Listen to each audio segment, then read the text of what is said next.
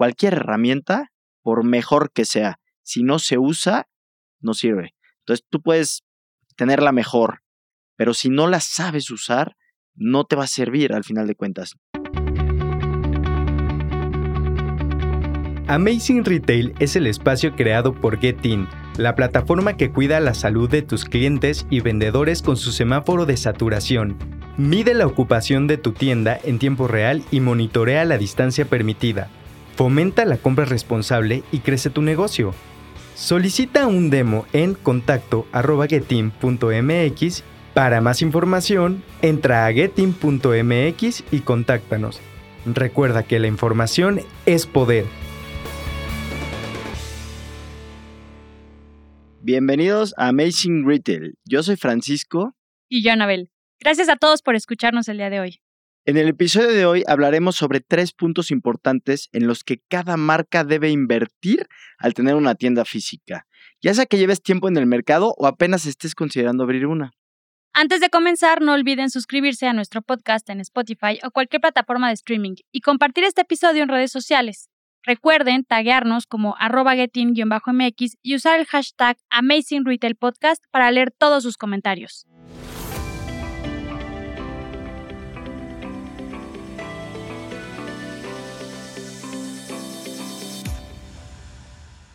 Y bueno, si quieres, empecemos platicando con estos tres temas que son relevantes o que nosotros consideramos que son relevantes que una marca debe de realizar después de cubrir todos los puntos básicos que necesita una tienda física. ¿Y cuáles serían estos puntos básicos que, que necesita una tienda física? Pues obviamente un producto, ya lo veníamos diciendo, que sea atractivo, que el producto sea innovador, que hayan hecho ya pruebas, que guste. Tener obviamente stock de este producto es fundamental, o sea, abrir una tienda sin el stock suficiente. Estos son como musts que debes de, tener. Y, también un espacio físico adecuado, que, que no se vea amontonado. O sea, si el espacio es chiquito, pues pon poco producto. No, no creas que por poner y que se vea amontonado vas a vender más. Entonces creo que tomando en cuenta esas tres cosas que son como de saque para todos, vámonos con los con tres recomendaciones. Sí, Frank, pues desde el inicio de la pandemia del año anterior y en el contexto en el que estamos viviendo, es muy importante que las marcas destinen parte de su presupuesto en invertir un poco en marketing digital. En episodios pasados hemos platicado de temas de omnicanalidad, las tiendas online y algunas estrategias de marketing que hemos visto donde el mundo va a terminar en el mundo físico y empezar en el mundo digital. De hecho, en el episodio 24 tuvimos a Cris Becerra y hablándonos sobre e-commerce y mercado digital. Si no lo escucharon, de verdad muy buen, muy buen episodio, se lo recomiendo. Entonces, recuerden que es importante implementar una estrategia de marketing digital porque las tendencias y la industria están apoyándose mucho en la coexistencia que las tiendas físicas pueden tener en el canal digital. Y los nuevos compradores que están entrando al mercado son nativos digitales y el uso de redes sociales se ha convertido en una actividad rutinaria. Por esto es importante entablar conversaciones y tener presencia en estos dos canales. Y también algo muy padre de este tema es que puedes ir probando, puedes ir poco a poco, no necesitas hacer una inversión enorme y aventarte así al, precipicio, más bien te puedes ir poco a poco, puedes ir viendo qué funciona, qué no.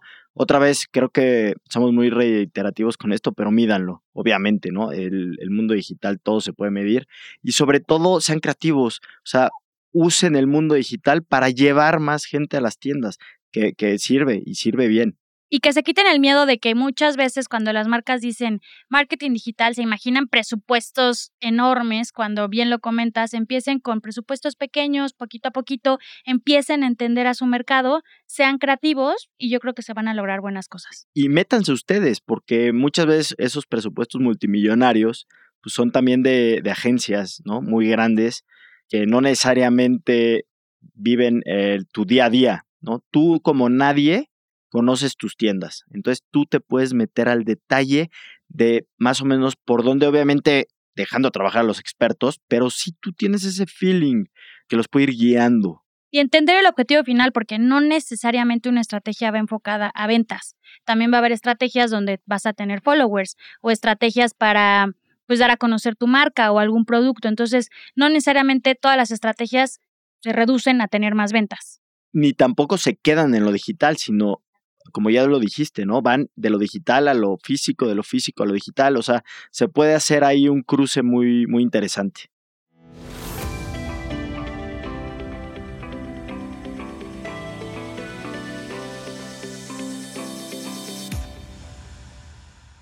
El siguiente, Frank, que creo que es un tema polémico entre la industria, sobre todo de las tiendas físicas, pero creemos que es muy importante que todas las tiendas lo consideren, es tecnificar sus puntos de venta.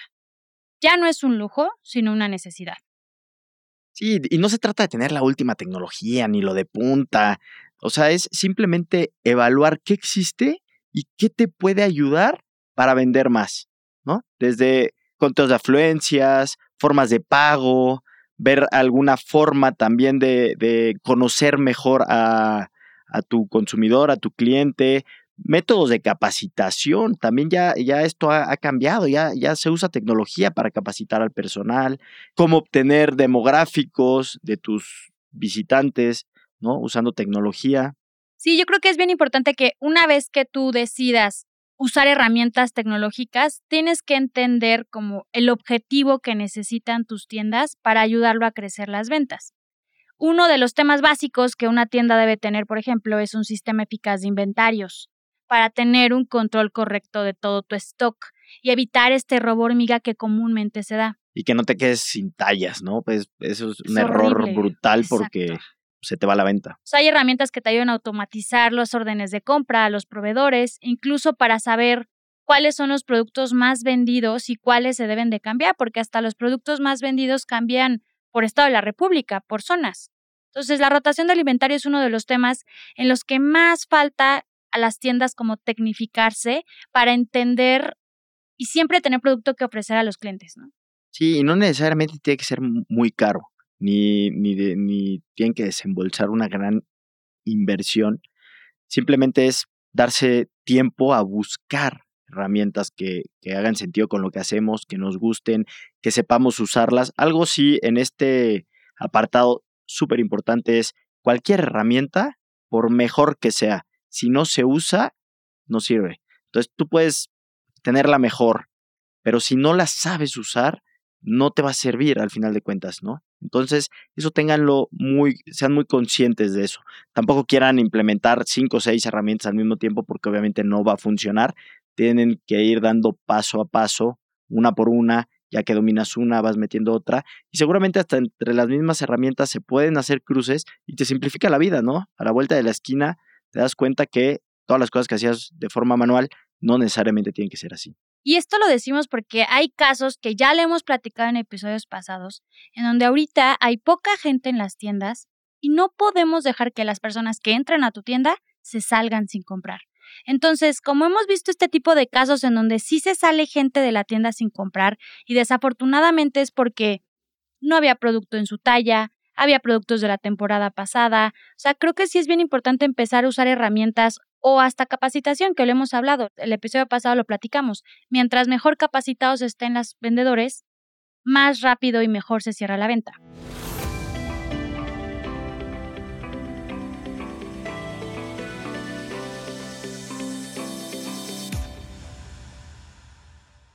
Y eso me lleva al tercer punto que en el cual sí recomendamos que se invierta, que es en el personal.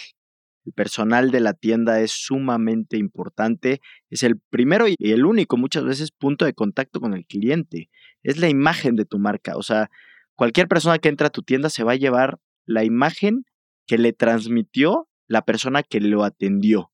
Entonces hay que ser muy cuidadosos en qué queremos que transmita nuestra gente.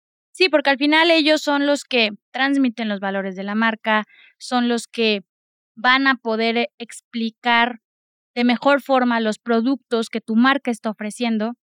Y aquí quiero hacer un paréntesis. Quítense el miedo de la alta rotación que hay en las tiendas físicas. Como que en años anteriores se hablaba mucho de la rotación es muy alta, la inversión en capacitación se pierde. Pero ahorita en los últimos meses lo que hemos visto con esta pandemia y con la poca gente que hay en las tiendas, combinado con la buena capacitación que se ha logrado hacer derivado a que ha habido tiempos muertos, ha sido espectacular el resultado. O sea, creo que hoy más que nunca nos ha enseñado a validar que una buena capacitación, invertir en eso, sí ayuda. Sí, te lo reditúa dos, tres veces más. Y también das una buena imagen, o sea, véanlo por todos lados. Al final, ya lo decías, das buena imagen y vendes, vendes más. Está comprobado que las tiendas que más están vendiendo ahorita cuando es más complicado son las que más le invierten en capacitación. Los mejores preparados son los que se están quedando con esos clientes pues ya más complicados, que también lo veníamos platicando, que ya el cliente es mucho más complicado, hay mucha más información para dónde comparar, para dónde moverte, entonces ya no es tan fácil, ya no compran lo primero que ven. Hoy sí el personal tiene que estar mucho más capacitado, mucho más comprometido, bien puesta la camiseta, bien puestos, pues ahora sí que toda la información del producto que está vendiendo. Sí, hoy en día, otra vez reitero, como dice Frank, el cliente ya está bien informado y se sorprende cuando un vendedor le agrega valor a los productos y le da más información al comprador. Yo creo que eso ayuda a que la experiencia y el cierre de la compra sea más fácil.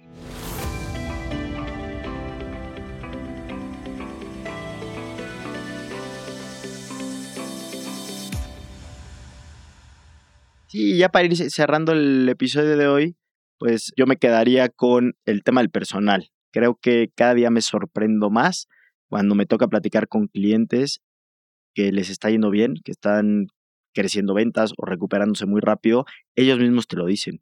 Es que invertí en mi equipo. Invertí en mi equipo. Me puse a hacer procesos, a simplificar procesos.